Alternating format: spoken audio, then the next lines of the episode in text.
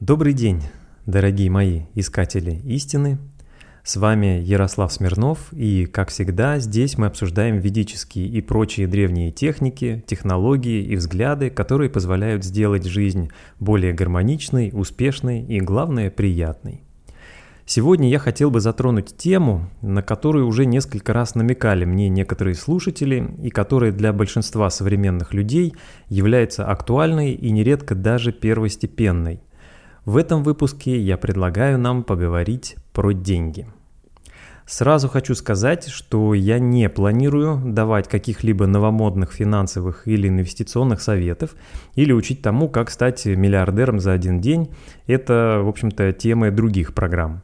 Здесь, как обычно, я хочу вам предложить взглянуть на этот вопрос с точки зрения древних и проверенных веками, если не тысячелетиями, технологий, которые позволяют гармонизировать ваши отношения, так сказать, со Вселенной и привести в порядок такую столь щекотливую тему, как деньги. И технологии эти, уверен, вам покажутся супер-контринтуитивными. Если только вы уже не живете в соответствии с ними – как это делают, насколько я знаю, многие слушатели этого шоу. Ну, а если вы среди тех, кто уже применяет на практике принципы, о которых пойдет речь, я надеюсь, вы все равно узнаете что-то новое из этого выпуска. А может быть, напротив, оставив комментарий или голосовое сообщение, ссылка, кстати, будет в описании, обратите внимание мое и других слушателей на какие-то дополнительные специфические детали и подробности – или что-то, может быть, э, посчитаете нужным уточнить. И я, и все слушатели будем только благодарны. Но обо всем по порядку. Сами по себе вопросы, связанные с финансами, наверное, столь же безграничны, как э, целый космос. Поэтому в этом выпуске мы поговорим с вами прежде всего про самую основу, базу или фундамент, без которых все остальное, что бы вы ни делали, может очень легко и быстро рассыпаться как песок – Имея же твердую основу и хороший фундамент, вы сможете поступательно и гармонично наращивать свои богатства и строить целые замки, уже далеко не песочные.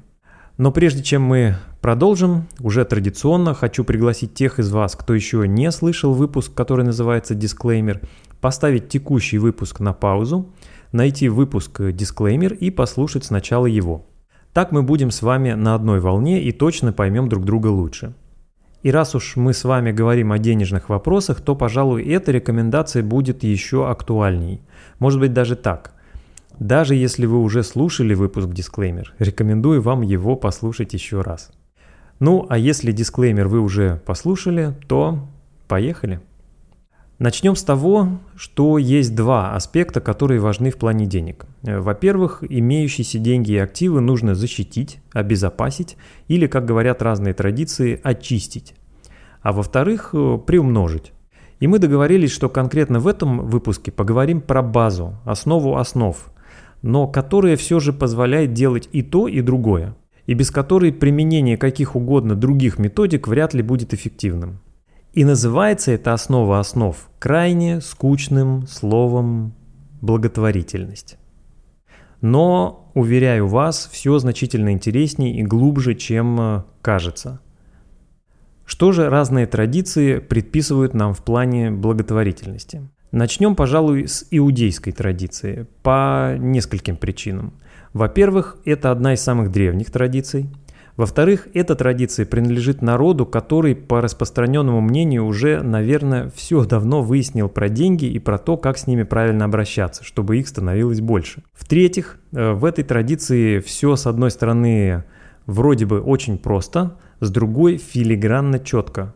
В-четвертых, поскольку, например, и христианство, и ислам также стоят на плечах Ветхого Завета или, другими словами, Торы, то некоторые концепции естественным образом перекочевали и в эти две супер распространенные сейчас на Земле течения. Конечно, они претерпели кое-какие изменения, но это уже э, нюансы. Итак, в иудаизме или, если хотите, в Кабале, который с иудаизмом довольно плотно связано, есть два ключевых понятия, которые относятся к такому широкому и неконкретному понятию, как благотворительность. Первый термин – это цдака, второй – это маасер – и то, и другое, кстати, входит в число заповедей, которых в иудаизме аж 613 штук.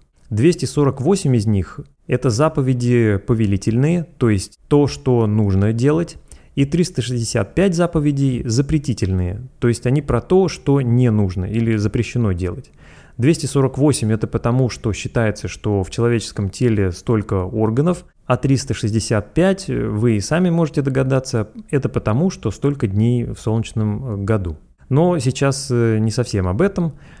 И цдака, и маасер, по сути, являются в некотором смысле обязанностями в духовном или религиозном плане. Но цдака не имеет ограничений или особых предписаний по конкретным суммам и часто воспринимается как помощь бедным, то есть э, как бы милостыня.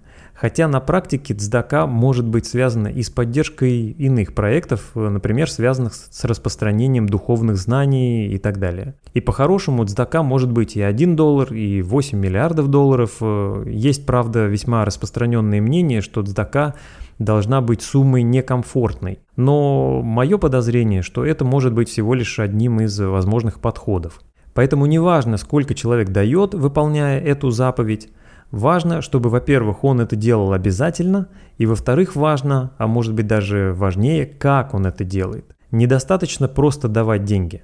Нужно делать это, как говорит традиция, от всего сердца, с хорошим выражением лица, а не по неволе или с огорчением. Конечно, также будет важно, кому давать. Это прям отдельная тема. Мы с вами тут общаемся по поводу тонких материй, поэтому послушайте, например, выпуск про карму, и вы еще раз убедитесь, что Вселенная работает своими хитрыми способами, чтобы каждому из нас преподать уроки или чему-то научить. Поэтому на практике бывает ох, как непросто определить, кому следует давать милостыню, а кому нет. Правда, мне лично все-таки не нравится слово «милостыня», пусть будет лучше «пожертвование». А по поводу деталей относительно того, кому стоит жертвовать, а кому нет, обсудим чуть позже. С цдакой очень бегло вроде бы разобрались.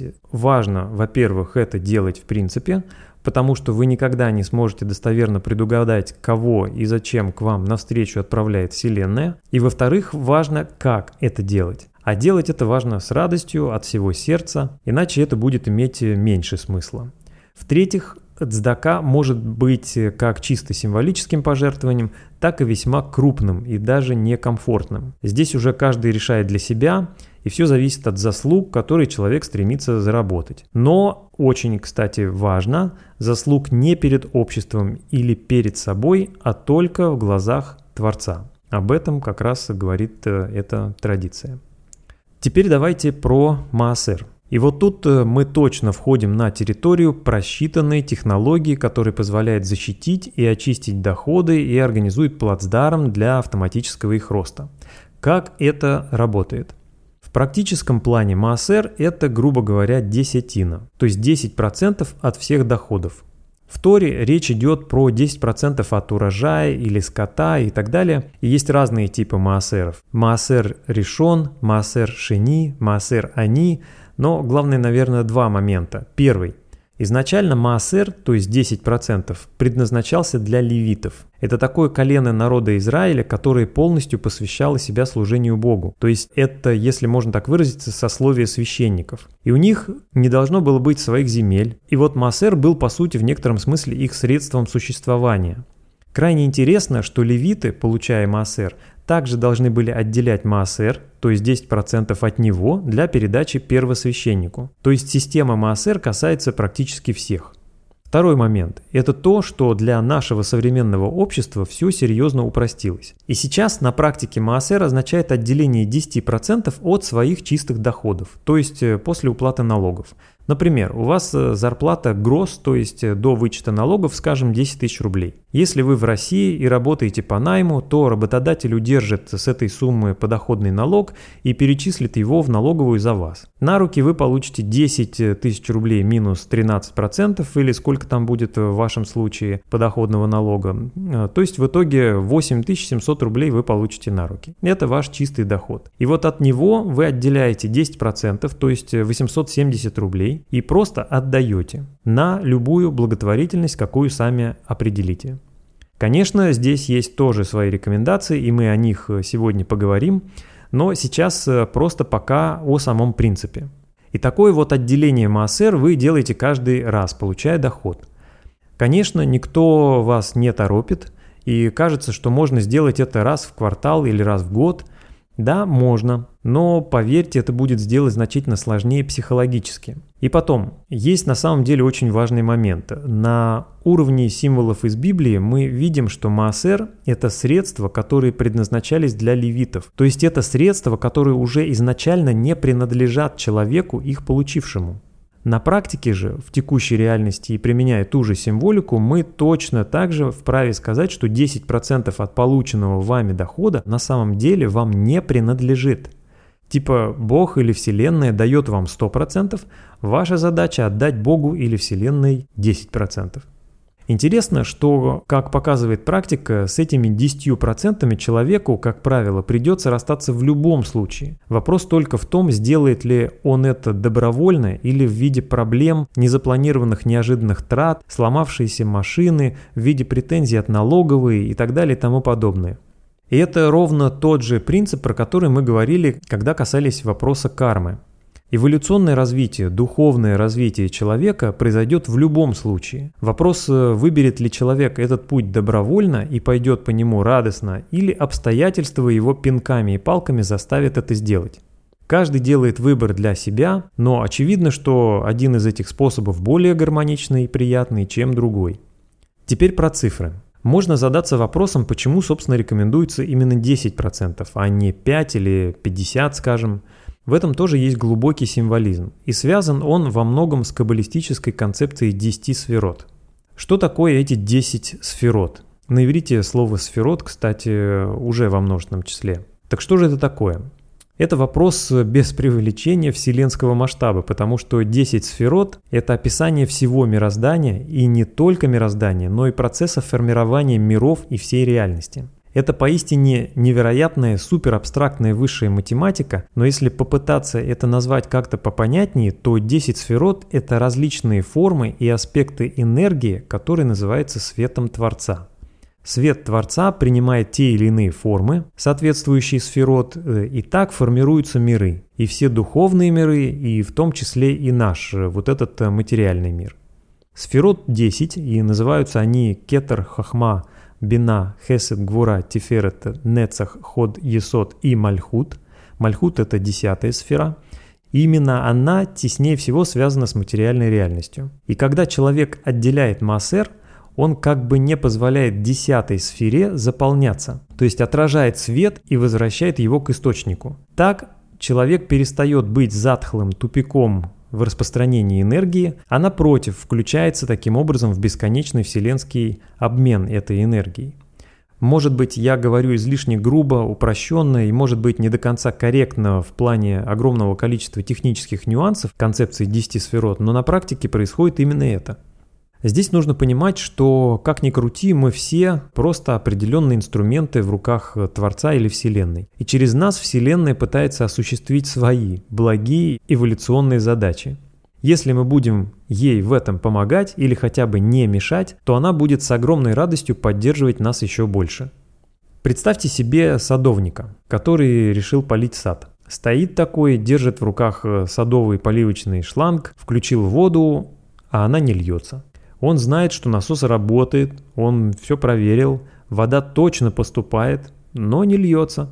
В чем проблема? Значит, видимо, проблема в шланге, решает он. И если вода не льется, что пойдет и сделает садовник? Да, он сначала просто возьмет и перекроет воду. И либо потом будет разбираться, в чем проблема и чинить сам шланг, либо вообще выкинет этот шланг и прикрутит новый. Также, по сути, и с нами. Если человек похож на такой садовый шланг, который воду не пропускает, а вода, напомню, была предназначена для того, чтобы поливать сад и делать мир красивее, комфортнее, радостнее и приятнее, то либо его, этого человека, Вселенная будет разбирать на части, чтобы он все-таки научился эту воду пропускать, либо выкинет в сторону, вообще оставив без потока воды и найдет какой-нибудь другой шланг, то есть другого человека, которому даст этот водный ресурс и возможность выполнять задачу, в том числе, собственно, и поливки сада. В этом контексте то, на что человек решает потратить 10%, это прямо тоже очень важно. Тут уместно также обратить внимание на то, что важным аспектом ицдаки и маасера является то, что это деньги или средства, которые отдаются без какого-либо ожидания получить что-либо взамен. Это деньги или средства, которые вы просто отдаете. Психологически действительно полезно как минимум маасер воспринимать как деньги, которые вам и не принадлежат и не принадлежали вообще никогда. Просто они материализовались именно у вас – чтобы вы могли ими правильно распорядиться. Вселенная – это вещь далекая, абстрактная, но работает она совершенно конкретным инструментарием. В нашем случае 10% вашего дохода – это очень конкретный инструмент в руках Вселенной. Так на что же лучше тратить эти 10% дохода, чтобы получать максимум поддержки от Творца или Вселенной? Можно выделить два аспекта – аспект близости и аспект возвышенности цели – в соответствии с аспектом близости лучше помочь родственнику, чем незнакомому человеку. Лучше жителю вашего города, чем приезжему. Лучше гражданину вашей страны, чем иностранцу, ну и так далее. То же самое касается фондов, организаций и, и прочего. Понятен принцип, да? Но по-хорошему, если вы сами не бедствуете и вам не приходится еле-еле сводить концы с концами, то помощь совсем уж близким родственникам уже вряд ли будет засчитываться как правильное отделение МАСР, потому что ваши самые близкие родственники – это практически вы сами. Но если вы вдруг э, не делали раньше даже этого, то это совершенно замечательный первый шаг. В соответствии же с принципом возвышенности цели, лучше жертвовать на лечение человека, чем, например, на помощь животным. Лучше помощь э, с организацией свадьбы, чем дать денег на еду. Лучше способствовать распространению знаний и росту уровня сознания людей, чем э, что-либо другое. Если сознание людей повышается, то все проблемы более низкого порядка будут разрешаться практически автоматически, потому что, обладая знаниями, люди будут делать более правильные выборы в жизни. Поэтому в этом плане всегда лучше направлять средства на распространение знаний и в первую очередь духовных, праведных, э, если вообще можно так выразиться. Разговор о Маасер и его еще более тонких нюансах можно продолжать, но, может быть, лучше будет оставить это для, наверное, возможных будущих выпусков. Но сейчас я хотел бы отметить еще один момент, как иудейская традиция смотрит на то, что считается более праведной, ну, там, зачетной, так сказать, благотворительностью, и что менее. Знаменитый иудейский мудрец Рамбам рекомендует такую градацию. Перечислю сейчас от худшего к лучшему. Первое. Жертвовать через силу и неохотно, жадничать, но все равно что-то давать. Это хорошо, но, как вы понимаете, это является наименее праведным. Второе давать меньше, чем должен, но делать это с радостью. То есть это уже лучше. Третье. Давать после того, как тебя об этом попросят. Четвертое. Давать до того, как тебя об этом попросят. Пятое. Жертвовать так, что вы не знаете личность получателя, но получатель знает, что даете ему вы. Шестое. Жертвовать так, что вы знаете, кому жертвуете – но получатель не знает, от кого он получает пожертвование. Седьмое. Жертвовать так, что ни вы не знаете, кому даете, ни получатель не знает, от кого он получил. И, наконец, восьмое. Оказать такую помощь человеку, что он сможет зарабатывать и поддерживать себя сам. Это уже высшая форма.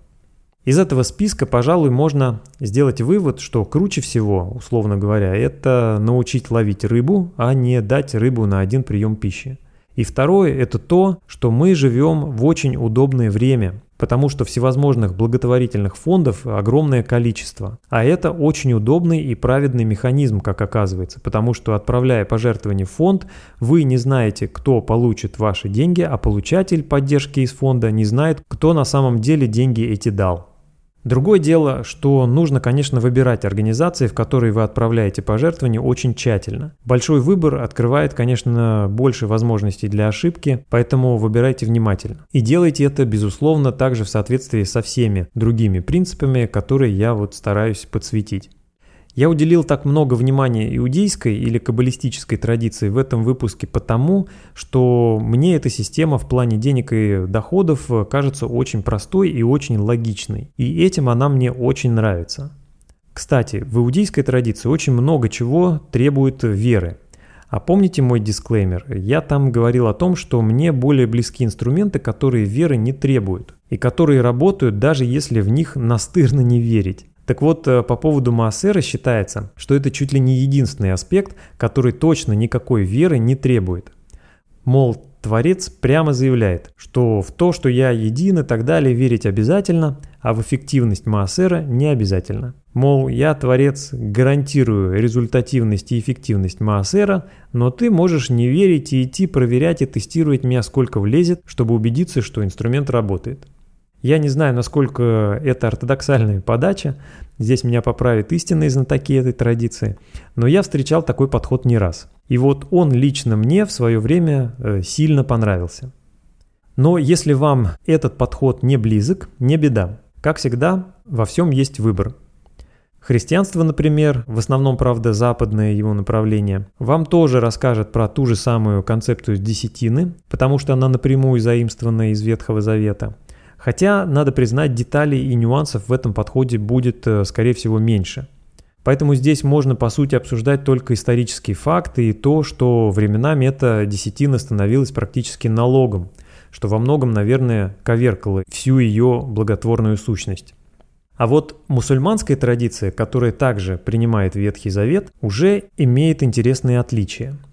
Ну, начнем с того, что там тоже Насколько мне известно, есть два понятия, связанных с благотворительностью. Одно из них – это садака, на арабском так звучит, э, надеюсь, произношу правильно. Второе – закят. Садака и цдака. Не правда ли звучит э, почти идентично? Мало того, и звучит, и означает одно и то же. Садака в исламе – это то же самое, что цдака в иудаизме. А вот закят от маасер отличается уже довольно сильно, хотя некоторые сходства тоже есть. Основное сходство в том, что это тоже способ очищения, защиты, скажем так, своих доходов и накоплений. Но подсчет и форма отличаются сильно. Закят выплачивается, насколько я знаю, раз в год и из того имущества, которое находилось во владении человека один лунный год, при условии, что это имущество и накопление больше некой условной меры НИСАБ, соответствующей стоимости около 85 грамм золота. По ценам июля 2021 года это где-то около 5000 долларов. То есть если все накопления и имущество, включая движимые и недвижимые, меньше 5000 долларов, то тогда закят вроде как не платится. А если больше, то уже да.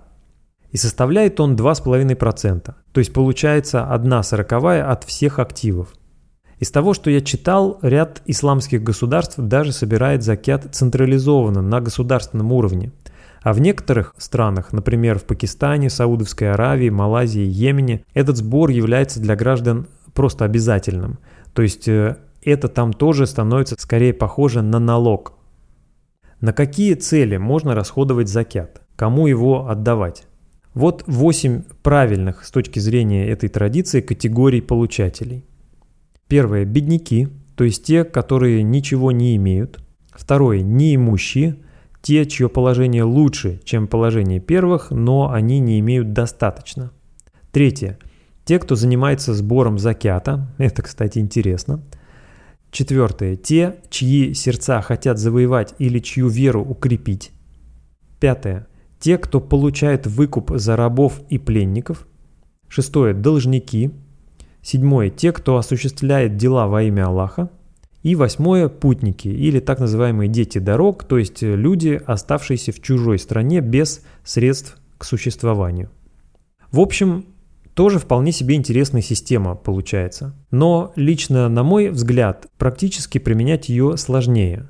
Во-первых, нужно учитывать все имущество, насколько я понимаю, а это значит, что есть шанс, что что-то можно упустить и не посчитать, например. Во-вторых, выплата происходит раз в год – и если, слава богу, имущества много, то сумма может быть большой и, возможно, очень некомфортной.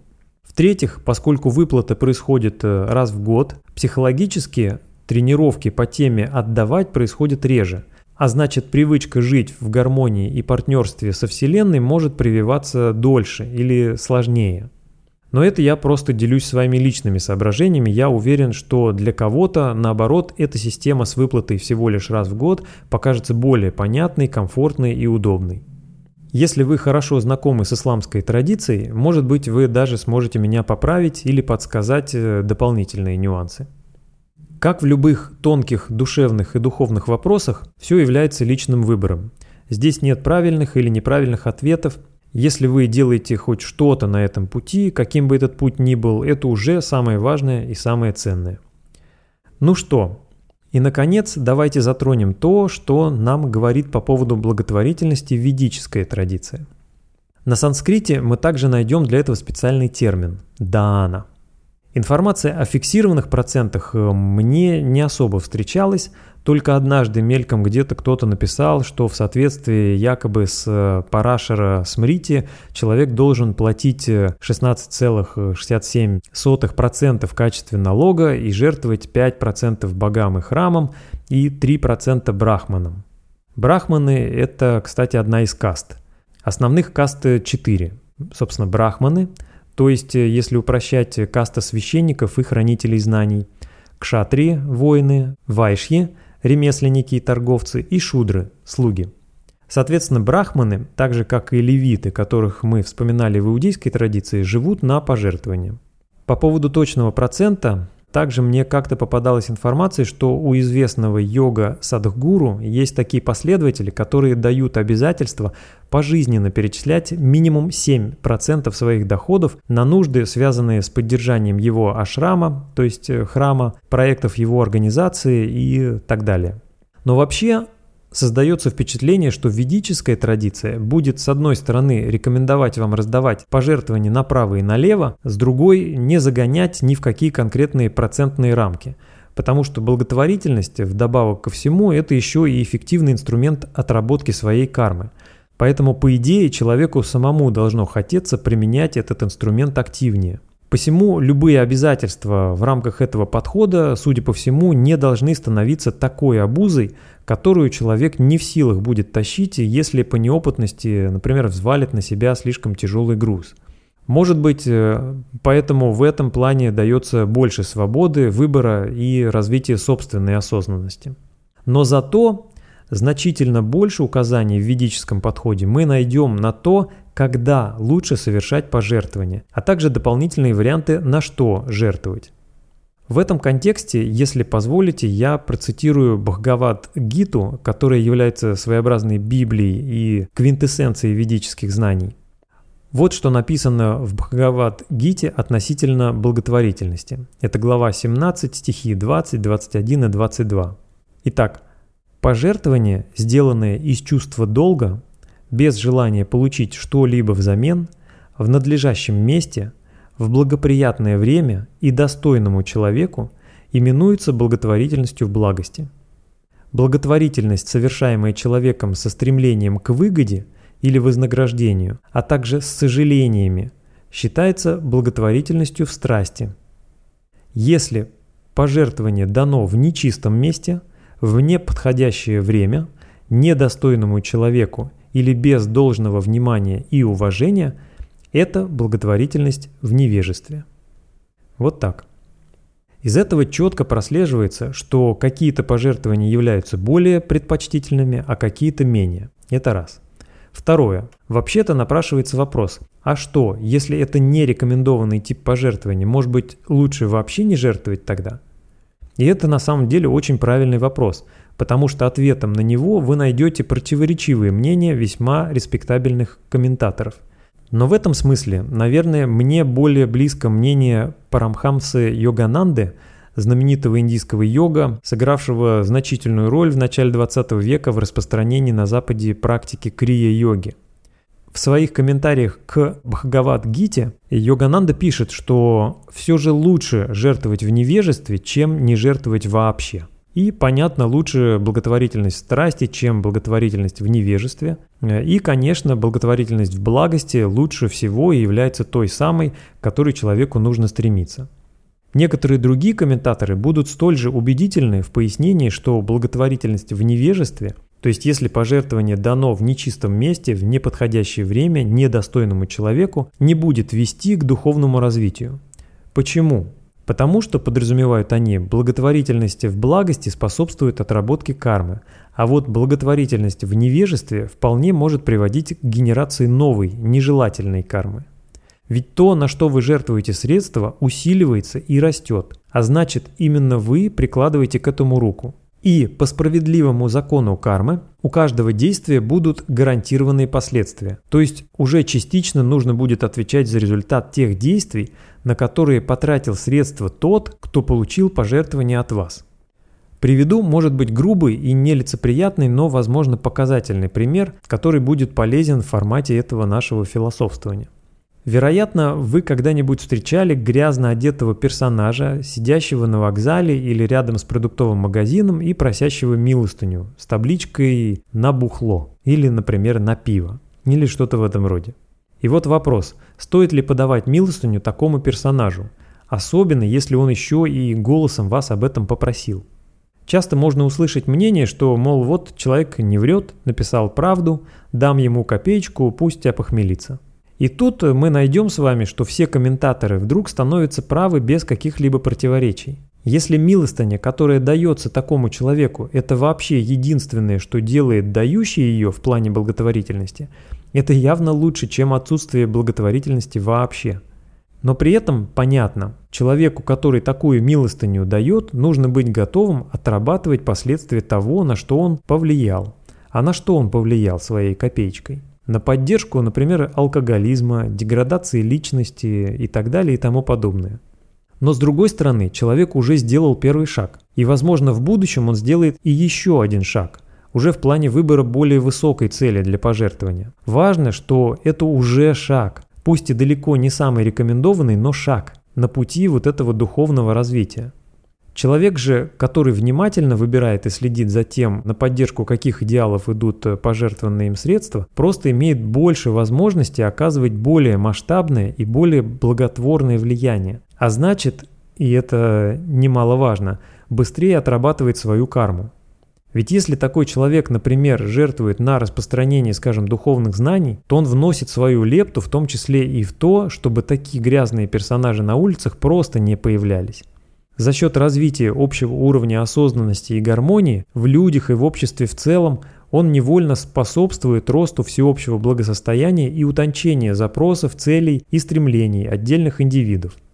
И вот это будет уже ближе к рекомендованным шагам. Вообще, в процитированных отрывках из Бхагавад-гиты мы можем выделить четыре главных аспекта, на которые стоит обращать внимание в плане благотворительности с точки зрения ведических знаний. А именно, первое – с каким отношением делается пожертвование. Про это мы уже говорили. Важно делать пожертвование легко, с чувством долга, с радостью, с уважением и почтением и без ожиданий чего-либо взамен. Будь то финансовая выгода, либо ожидание похвалы, либо лелеяние мысли «какой я хороший» и так далее и тому подобное. Второе. Кому делается пожертвование?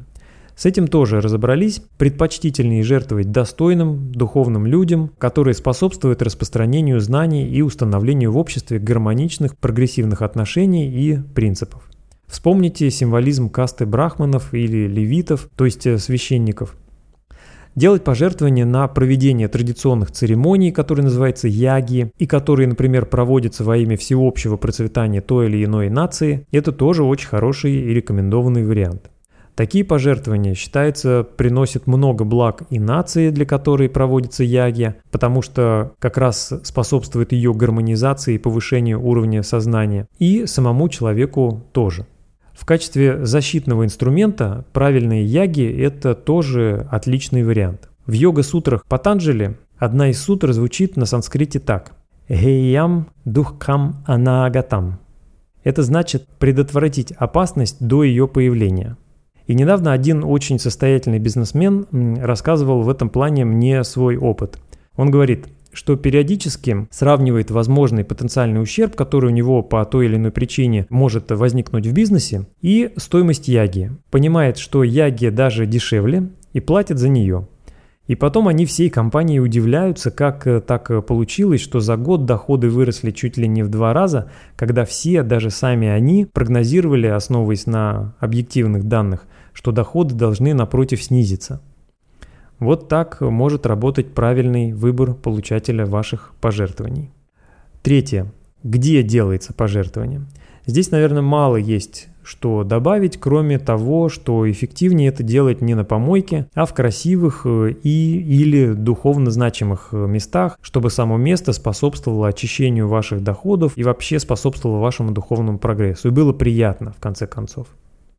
И, наконец, четвертое, когда делается пожертвование – вот это, наверное, самое интересное, потому что другие традиции уделяют этому аспекту не так много внимания. А ведическая традиция довольно последовательно ориентируется в том числе и на астрологию. Поэтому для пущего усиления позитивного эффекта от благотворительности важно обращать внимание на то, какие моменты во времени для этого лучше всего подходят. И какие же принципы и подходы мы можем применить здесь. Во-первых, можно очень эффективно ориентироваться на уже привычные нам дни недели. За каждый день недели отвечает своя планета. В свою очередь, каждая планета отвечает за определенные сферы жизни. И если делать пожертвования в тот или иной день недели, вы не только будете тем самым очищать свои доходы и накопления, но и подспудно будете усиливать очистительный кармический эффект от этих действий. Например, хотите дополнительно почистить карму в плане взаимоотношений с государством, начальством или отцом, совершайте пожертвование в воскресенье, день солнца. Хотите улучшить отношения с матерью, детьми, женщинами в целом, делайте это в понедельник, день Луны, и жертвуйте на нужды детей или женщин. Хотите, чтобы ваши долги растворялись быстрее? Вторник, день Марса, лучший день для возврата долгов. А благотворительность в этот день может еще и убыстрить процессы выплаты вами долгов. Вам важно бонусом повлиять на деловые связи или коммуникации. Среда, день Меркурия для этого подходит э, ну просто отлично. Четверг, день мудрого и духовного Юпитера, будет в разы усиливать эффект от любых ваших пожертвований. Пожертвования духовным личностям на нужды храмов или соответствующих организаций будут особенно рекомендованы в этот день. Если для вас важна гармонизация взаимоотношений, например, семейных, то пожертвования в пятницу будут этому автоматически способствовать. Помощь в организации свадьбы, например, во многих традициях считается большим благом. С учетом того, что пятница – это день Венеры, который как раз за это отвечает, этот день должен подходить для таких благотворных действий лучше других. Суббота, как день Сатурна, подходит для пожертвований на нужды пожилых людей, аскетов, бедных, работников тяжелого физического труда и так далее.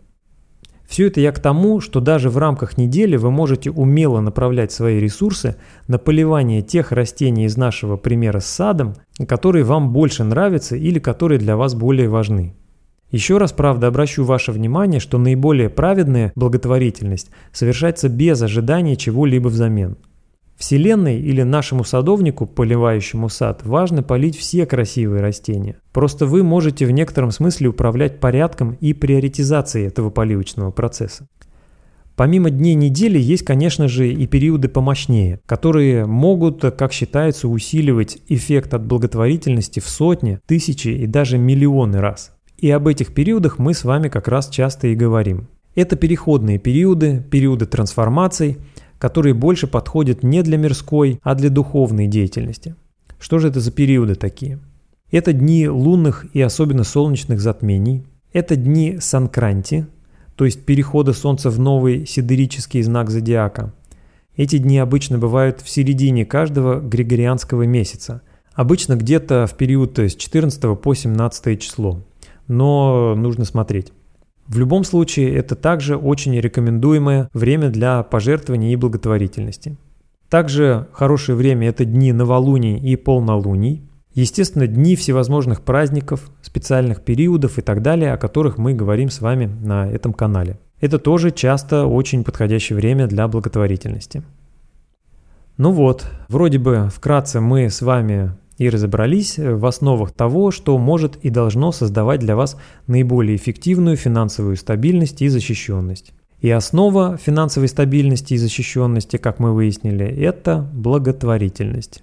Если вы раньше так это не воспринимали и подобным инструментарием не пользовались, то уверен, это может казаться очень контринтуитивным и непривычным. Ну, то есть я точно могу сказать, что это все казалось таким когда-то мне самому, пока я не начал с этим экспериментировать и практиковать.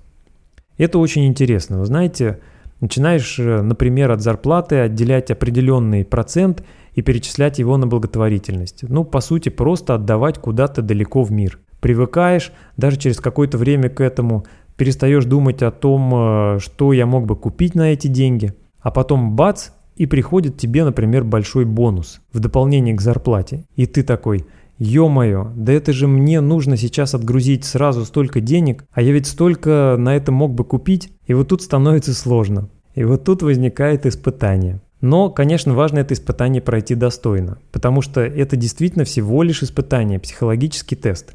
Таким образом, можно сказать, Вселенная проверяет нас на прочность и прощупывает почву, чтобы понять, можно ли нам давать больше, можно ли нам доверять и распоряжаться еще большими ресурсами. Если вы каждый раз такие испытания проходите, то логика в том, что Вселенной в какой-то момент становится просто невыгодно оставлять вас без дохода или финансовой поддержки. Более того, логика этого подхода говорит о том, что Вселенной напротив становится выгодней давать вам еще больше, потому что она видит, что как минимум часть полученных средств вы без тени сомнений отправляете на то, чтобы реализовать важные для нее проекты. И чем больше дает она вам, тем больше в абсолютных цифрах отдаете вы. И так вы достигаете гармонии со Вселенной, партнерских с ней отношений, а значит в идеале прочной финансовой стабильности и роста своего благосостояния. И, возможно, практикуя этот инструментарий, мы когда-нибудь э, сможем приблизиться к состоянию просветленных мудрецов, таких, например, как Махариши Махиш Йоги, который поведал Западу о древней гималайской технике трансцендентальной медитации и провел в свое время на самом деле колоссальную работу по систематизации ведических знаний. Если посмотреть на жизнь Махариши, то станет очевидным, что это человек, который о деньгах не думал вообще. От слова «вообще». У него было одно стремление – сделать мир гармоничней и приблизить его к тому, что можно было бы назвать раем на земле – и это все, что его интересовало. И средства для реализации его задумок каким-то магическим образом каждый раз находились. И вообще этих средств и ресурсов, как кажется, в итоге было с огромным просто избытком. Настолько было достаточно этих средств и ресурсов, что в знак благодарности за научные открытия, которые сделал один из его ближайших учеников, он одарил этого ученика золотом по весу самого этого ученика. Я не знаю, сколько был вес этого ученика, 70, 80 или 90 килограммов, но вы можете себе представить, что вам за ваши научные или творческие достижения дарит золото столько, сколько вы весите. Вот в таком магическом мире есть шанс э, пожить, если следовать законам природы и хотя бы пытаться быть в согласии со Вселенной. Такова теория, проверенная на практике веками и тысячелетиями, как утверждают рассмотренные нами традиции, и я призываю вас протестировать эти подходы на практике и на себе. И надеюсь, в скором времени вы сможете убедиться в их эффективности. В качестве резюме вот с чем вы можете начать экспериментировать. Первое. Нерегламентированные по сумме пожертвования на различные благие цели – от помощи бедным до взносов в организации, занимающиеся распространением важных для вас и мира духовных знаний. Уверен, в той или иной степени это вы делаете и так, но вот если вы будете привязывать такие пожертвования к более подходящим для этого дням недели или специальным переходным моментам, типа затмений или санкранти, то есть перехода Солнца в следующее созвездие, скорее всего будет еще лучше, и эффект от таких ваших действий может быть усилен многократно.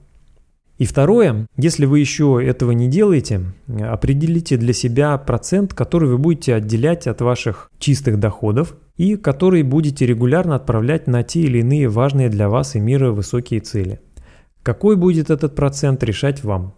Средний рекомендованный, как вы поняли из нашей беседы, это 10% от ваших чистых доходов. Если считаете, что это пока слишком много, начните с меньшего. Не проблема. Если хотите помогать Вселенной больше, можно повысить до 20%. Но если только вы уже не матерый профи в этих вопросах, больше 20% лучше пока не подниматься. Важно, чтобы этот выбранный вами процент вы учились психологически воспринимать как не ваши деньги, которые вам нужно отдать на реализацию планов Вселенной, без малейшего ожидания чего-либо взамен. Желательно также, чтобы эта привычка осуществлять такой подсчет срабатывала у вас при каждом получении любого дохода. Выберите подходящую для вас благотворительную организацию или конкретных получателей ваших пожертвований и вперед. Начинайте прямо с ближайшей зарплаты. Вот на этих главных двух рекомендациях я, пожалуй, и хотел бы завершить сегодняшний выпуск, посвященный самым базовым принципам финансовой стабильности и благополучия. Напомню, будет очень полезно, если вы сможете поставить лайк или дизлайк, или честный непредвзятый рейтинг этому выпуску или каналу, да, там в зависимости от того, на какой платформе вы его слушаете. Главное, чтобы ваша реакция была максимально честной, чтобы я понимал, насколько это все вам полезно, интересно или наоборот не полезно и неинтересно. Ну и подписывайтесь, чтобы не пропускать э, возможные будущие выпуски. И в заключение, как всегда, напомню, что в качестве комментария или своей истории успеха вы можете оставить голосовое сообщение к этому подкасту и, возможно, попасть таким образом в следующий выпуск.